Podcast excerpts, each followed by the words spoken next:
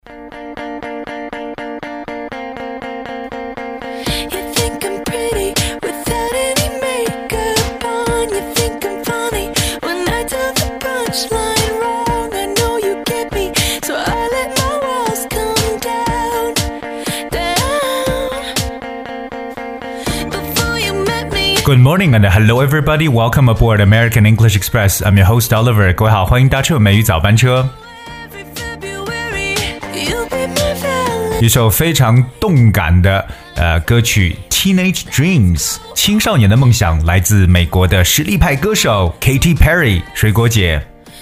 Love, we can dance. 那这首歌一出来的时候，就让人觉得哇，Katy Perry 这个女歌手一定是美国历史上最年轻的，而且是经常是打入到美国公告排这个 Billboard 当中的一个女歌手了。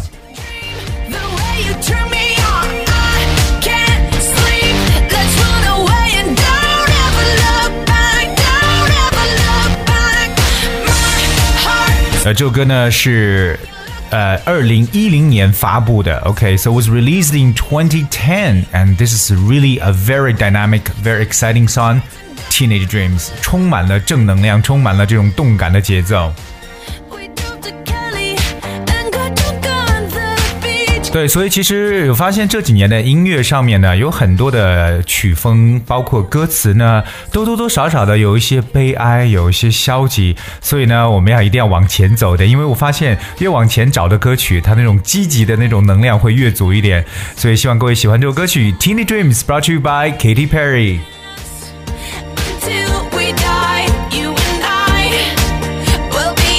而今天的美语早班车呢，其实跟大家去探讨一个话题。我们都知道，我们中国人非常喜欢买房子，OK？可是我们为什么这么热衷于买房子呢？Why everybody is trying to get a place to live? You know, like apartment or house. 啊，其实说起来，原因我相信大家有很多种，可以说是为了子女的将来，对不对？我们有这种学区房，或者呢，呃，这个房子也是一种相对来说比较安全的投资对象了。那其实我觉得在网上有这么一句话说的，还真的是蛮有道理的。说为什么要买房呢？因为史上最深的套路就是你把钱存进银行，如果你不买房，你的钱就会被银行借给别人来买房。那么最后呢，你住着别人用你的钱来买来的房，还收着你的房租，还用你交来的房租的钱呢去还房贷。所以听起来真的是蛮有道理的。So like housing market is really huge in China, and people are trying to buy, you know, the houses or apartments. 可是今天的美语早班是要跟大家去了解一下，到底是什么样的人呢？这个在不断的买房子呢，购房的主力军到底是谁呢？我们今天跟大家一起呢来揭晓答案。All right. Um, when we talk about this one, okay, the houses uh, purchasing, um, a recent report released by Real uh, Data, a, a real estate data research company, unveiled that the average age of the home buyers in China in 2018 was 29.5 when compared to the rest of the world. Chinese domestic home buyers are much younger. 那房地产数据研究公司 Real Data 最近发布了一份报告，显示呢，二零一八年中国购房者的平均年龄是二十九点五岁 （twenty nine point five）。那与世界其他地区相比呢，中国国内购房者确 确实呢要年轻很多。啊，所以我们呃的听友看一下，你的年龄如果是超过了二十九点五岁的话，有没有房子？有没有自己买房呢？Think about this question。那我们刚刚有拿到这么一个结果，就是平均的购房年龄啊，OK，去年是 twenty nine point five。所以基本上呢，等于说还在三十岁以内呢，哎呀，很多人就开始有了自己的房子了。那这在很多西方国家来讲呢，感觉就是一个梦想，觉得遥不可及。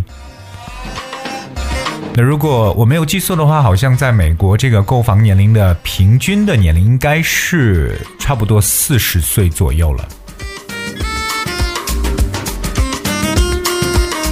OK，既然我们说到了购房，我们来说一下房地产当中大家要知道的一些词汇了。第一个就是 real estate，real estate，哦、oh,，that's real R E A L 这个单词，再加上 estate，that's E S T A T E。 Real estate means a property in the form of land or houses，也就是说的房地产或不动产的意思。 当然了，real estate 也表示 the business of selling houses or land，也可以表示房地产这个产业这个行业。当然，说到房地产，大家还会使用的词汇包括，譬如说 property，property，that's p r o p e r t y，property。property 可以表示为不动产的意思。我们经常所讲的 property market 就是 呃这个房产市场，or we talk about property management 就了解为这个物业管理。可以所以说大家一定要记住物业这个词呢，也可以用 property 来描述。So property management 物业管理。另外一个需要和大家去了解光呃和房产相关的一个词汇呢，叫 development。 development，很多人觉得 development 这个单词应该就是发展的意思，没错。可是 development also means 楼盘或者住宅小区这么一层意思。For instance, there will be a new development in this area in the coming two years. 表示两年后呢，这块区域将会建造一个新的住宅小区。所以说，大家周边要说到楼盘、说到住宅小区的时候呢，记住这个单词非常简单，就用 Development 就可以。而刚才我们说到，我们去年调查的这个中国国内购房者的这个平均年龄是 twenty nine point five 二十九点五岁，and that's why the Chinese real estate industry could remain comparably dynamic.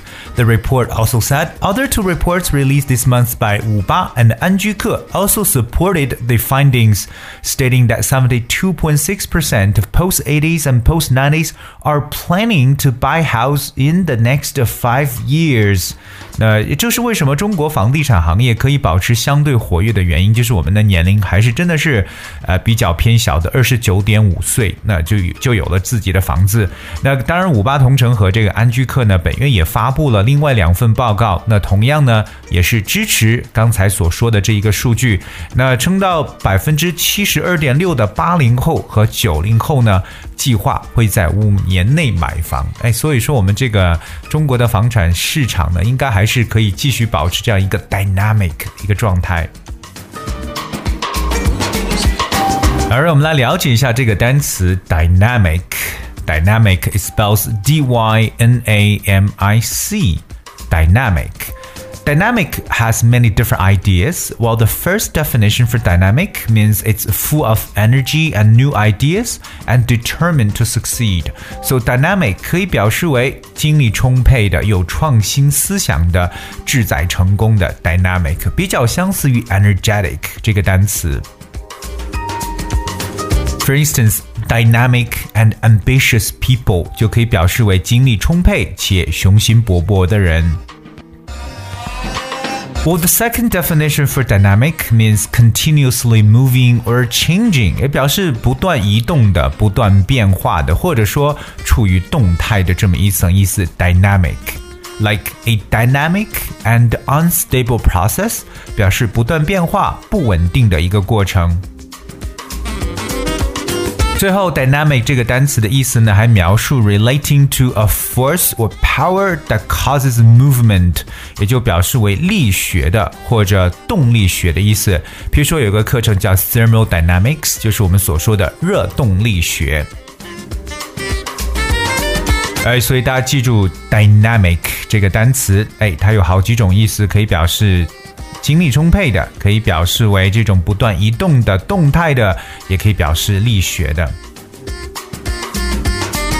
因为我们刚才跟大家去提到关于说八零后和九零后的说法，叫 post eighties and post nineties。我们知道这个 P O S T 这个单词，那作为一个词缀，可以表示为什么什么之后的一层意思。So post eighties and post nineties 就是八零后和九零后的说法。比如说，大家如果讲到二战以后呢，就可以说 post World War Two。OK，那在这里，Oliver 也想问一下我们的听友，你打算多少岁买房子呢？或者说，如果你已经有房子的话，能告诉我们是多少岁你买到了人生的第一套房子呢？或者说有了自己的人生第一套房子？因为很多情况有可能不是二十多岁年轻人真的是自己可以拿一笔钱出来来去买这个房子的，有可能都是父母或者亲戚朋友来一块凑钱来买一套房子。当然，我们不管到底是什么样的这个钱的来源，我们更。家要关注的是这个年龄到底是多少岁？今天为大家揭晓的平均的购房年龄是 twenty nine point five。好，那如果你愿意的话，不妨在我们的后台留言，一起呢和我们来互动一下。可以告诉我们你打算买房的年龄是多少岁，或者说你已经买了房子了，那买房的年龄是多少岁呢？那互动的方式非常简单，只需要大家搜索并且关注微信公众号。美语早班车就可以了。All right, so I really hope that you guys can leave your message and the comments here, and we're going to have lots of um, fun.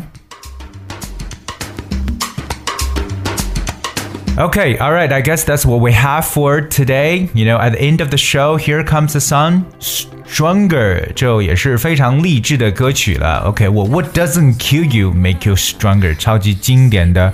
一句歌词。那这首歌呢是也是美国的实力派歌手 Kelly Clarkson 所带来的歌曲。And I hope you like this song, Stronger. And thank you so much for tuning in today.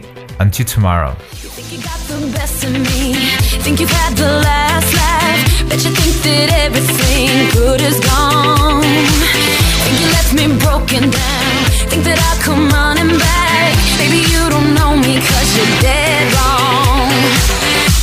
doesn't kill you makes you stronger.